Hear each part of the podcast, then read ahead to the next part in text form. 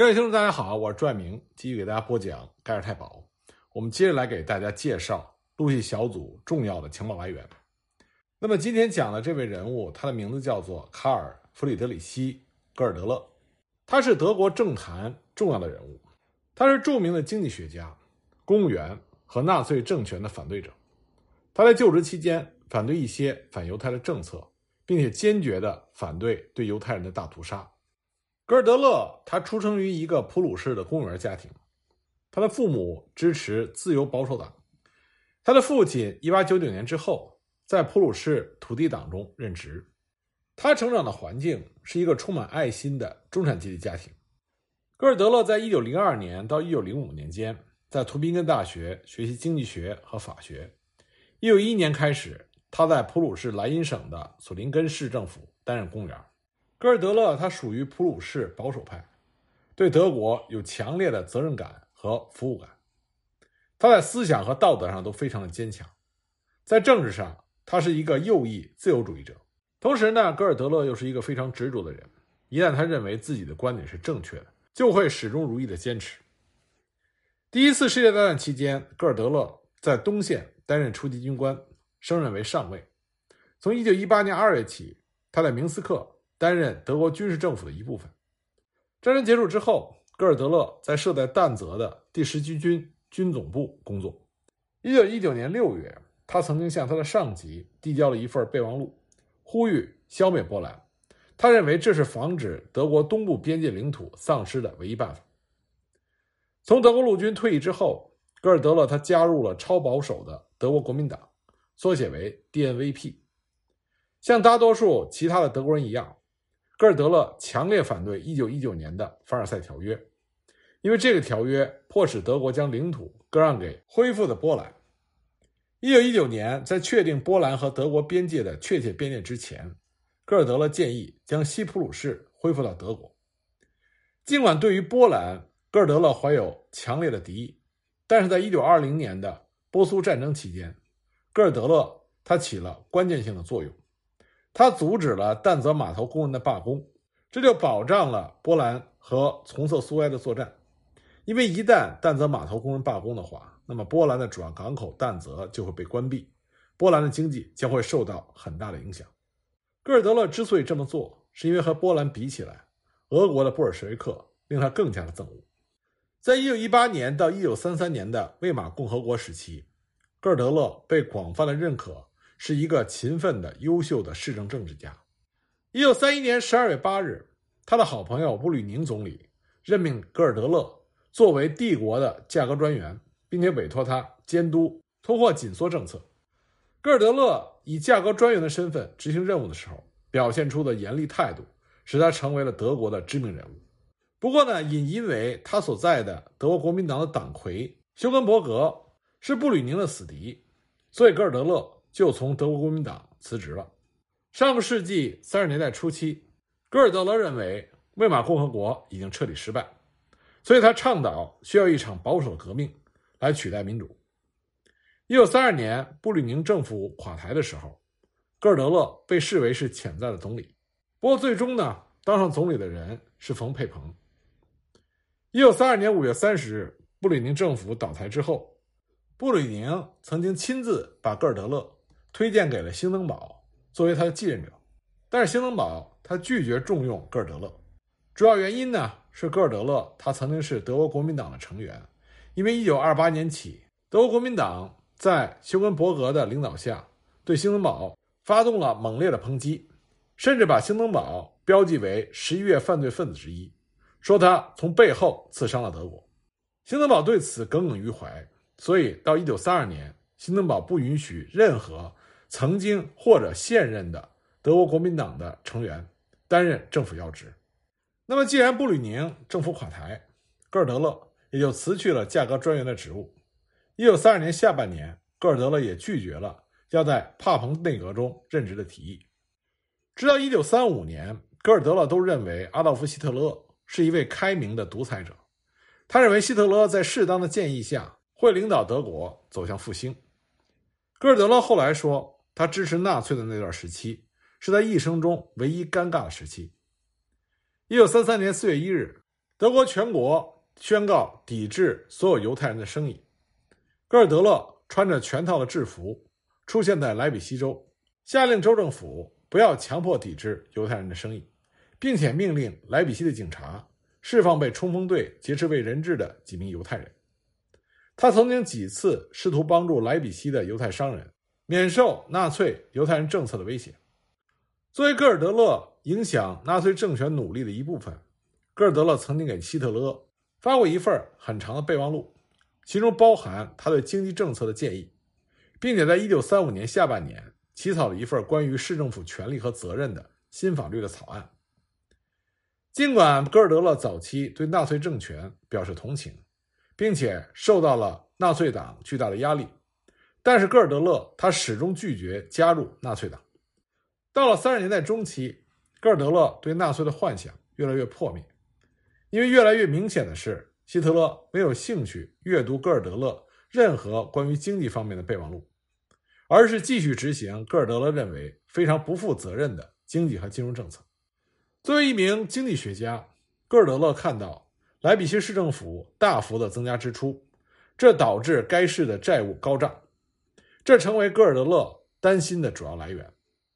到了1934年，他和希特勒在外交政策上也发生了冲突，因为德国和波兰签署了一项互不侵犯条约，戈尔德勒反对并且要求吞并波兰的领土。他写信给希特勒说：“波兰人继续占有格兰斯克、波美拉尼亚和大波兰的领土，是对德国经济实力和荣誉的侮辱，所以德国人民必须为生存的安全而战。”1933 年，一项纳粹德国的法律。禁止身为德国共产党员或者是非雅利安人的医生参加公共医疗保险，仅仅豁免了那些身为第一次世界大战退伍军人或者是退伍军人子女或父母的医生。一九三四年的第二项法令禁止所有有一个或者多个犹太祖父母的医生参加公共健康保险，无论他们的宗教信仰如何。一九三五年四月九日，莱比锡市的副市长。纳粹信徒鲁道夫·哈克无视现行的魏玛共和国法律，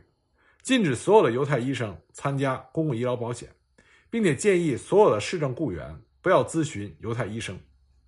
作为回应，当地的犹太人信仰协会就向戈尔德勒投诉了哈克的举动，因为按照当时实行的法律，仍然允许少量的犹太医生执业。一九三五年四月十一日。戈尔德勒下令结束了哈克的抵制行动，并且提供了一份名单。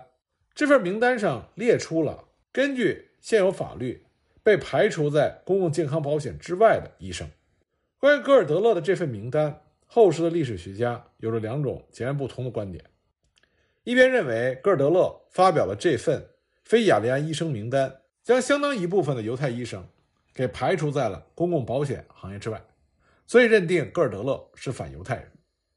但是也有一些历史学家认为，戈尔德勒坚持执行法律，有助于保护那些有权执业的犹太医生。一九三四年十一月，戈尔德勒再次被任命为德国的物价专员，他下令全力对抗正在发生的通货膨胀。盖尔泰堡从一九三四年的记录中报道说，德国公众对于戈尔德勒。再次被任命为价格专员，表示欢迎，认为这是一个积极的信号。任命戈尔德勒是希特勒对日益严重的通货膨胀问题的回应。尽管戈尔德勒的任命被宣传的大张旗鼓，但实际上戈尔德勒上任之后几乎并没有真正的权利。一九三四年，戈尔德勒曾经公开强烈反对将货币贬值的想法。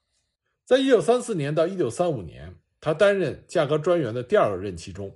戈尔德勒经常和经济大臣、身兼帝国银行总裁的沙赫特争论关于通货膨胀的政策。戈尔德勒认为这会对德国经济造成严重威胁。最终，这也促使戈尔德勒在1935年辞职。他辞职的主要原因是因为戈尔德勒作为价格专员，他对于纳粹的经济政策越来越觉得困扰，并且对纳粹党内。猖獗的腐败和自以为是感觉到厌恶。一九三五年十月，戈尔德勒又给希特勒发了一份备忘录。他在备忘录中敦促德国外汇的使用重点应该是从购买德国缺乏的原材料，用于重新武装，而改变为应该用于购买德国缺乏的食物。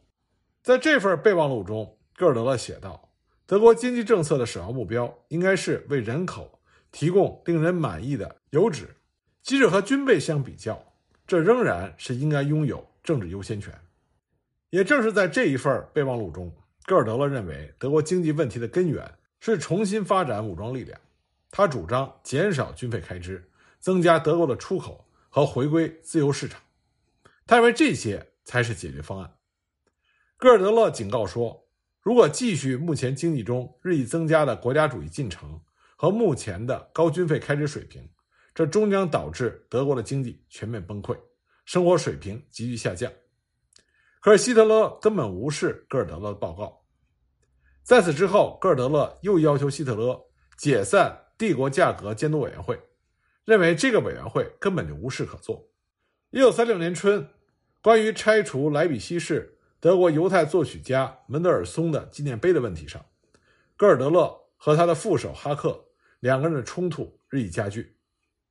一九三六年夏天，戈尔德勒他积极参与，试图影响。当年席卷德国的重大经济危机，尽管早先他和沙赫特存在着分歧，但两个人这个时候联起手来。他们是德国政府中自由市场派系的领导者，并且在1936年经济危机期间敦促希特勒减少军费开支，抛弃保护主义的政策，减少德国政府的国家主义，给予自由市场经济更大的发展空间。那么，支持他们两个人观点的，包括当时德国商界的一批领袖，但是他们的主张遭到了以格林为中心另外一个派别的反对。不过，尽管戈尔德勒和格林在经济路线上存在着分歧，但是1936年8月6日，格林还是委托戈尔德勒作为主要的经济专家，撰写了一份关于德国是否应该贬值德国马克的报告。那么，戈尔德勒在慎重的思考之后。改变了他的观点，他从1934年的立场开始掉头，他已经接受了将德国马克贬值作为经济危机的最佳解决方案。戈尔德勒认为，其他的西方国家，尤其是美国，他对于德国政府补贴出口倾销的容忍度正在减弱，这很快就会导致美国对德国商品征收苛刻的新关税。戈尔德勒认为，走出1936年德国经济的经济危机，唯一出路就是货币贬值，并且德国政府应该放弃对外汇的所有限制。戈尔德勒认为，要使德国马克贬值成功，需要与其他国家进行协调，尤其是美国、英国和法国，否则这些国家可能会试图参与美元、英镑的竞争性贬值。为了确保西方各国的合作，戈尔德勒主张。和西方大国进行和解，在给格林的备忘录中，戈尔德勒写道：“这是德国重新参与世界经济，以及结束保护主义和独裁主义，从而促进世界最大经济体之间经济合作的新时代。”为此，格尔德勒认为，为了换取英法美经济合作和支持，德国至少应该停止其单边经济政策，并且大幅的削减军费开支。戈尔德勒还认为。西方经济支持的代价将是德国政权在犹太人问题、共济会问题、法治问题、教会问题方面政策的缓和。戈尔德勒写道：“我完全可以想象，我们将不得不将某些问题与其他民族不可估量的态度高度一致，不是在实质上，而在处理他们的方式上。”但是，戈尔德勒的这种观点在当时的德国是完全不可能被接受的。格林在公开场合。称戈尔德勒的备忘录完全无法使用。在戈尔德勒交给格林的备忘录副本上，写着格林的评价，比如说多么厚脸皮、胡说八道等等。当格林把戈尔德勒的备忘录副本转发给希特勒的时候，他写上了自己的评语。他说：“元首，这对于您的备忘录可能非常重要，因为它揭示了我们的资产阶级商人的完全混乱和不理解。”军备限制、失败主义、对外交政策形势的不理解交替的出现。戈尔德勒的建议对于市长来说已经足够了，但是对于州领导层来说完全无法接受。希特勒在一九三六年八月的四年计划备忘录中明确拒绝了戈尔德勒的建议。相反呢，一九三六年秋天，纳粹政权就启动了四年计划，用来摆脱1936年的经济危机。希特勒本人也认为戈尔德勒的报告令人反感。1936年9月4日，格林在德国内阁发表讲话的时候，将戈尔德勒的备忘录作为经济思想缺陷的一个例子，并且宣布德国将不顾经济后果，追求高昂的军费开支、保护主义和自给自足。1936年秋天，戈尔德勒和他的副手哈克就门德尔松雕像的持续争议达到了顶点。经过多次争论，戈尔德勒同意将雕像从其位于格万特豪斯音乐厅前的位置移到一个低调的位置。一九三六年秋天，戈尔德勒在德国商会的帮助下前往芬兰旅行。在离开之前，戈尔德勒和希特勒还有戈贝尔见了面，并且得到了他们的承诺，就是说，在他的旅途中，这个雕像的位置不会再发生任何其他的变化。可是就在戈尔德勒的旅途中，雕像在哈克的命令下被拆除。哈克公开的声明，说雕像的问题只是冲突的外在表现。他说，戈尔德勒博士在犹太问题上的态度，已经在雕像的问题里特别清楚地表明了。戈尔德勒从旅行回来之后，他试图重塑雕像，但是没有能够得到批准，因此他愤然地拒绝接受连任莱比锡市长的职务，在一九三七年三月三十一日辞职。这个时候，戈尔德勒已经非常清楚地看到纳粹对于德国的危害，因此他义无反顾地投入到反纳粹的活动中去。那么，关于他之后的人生历程，我们下一集再继续给大家讲。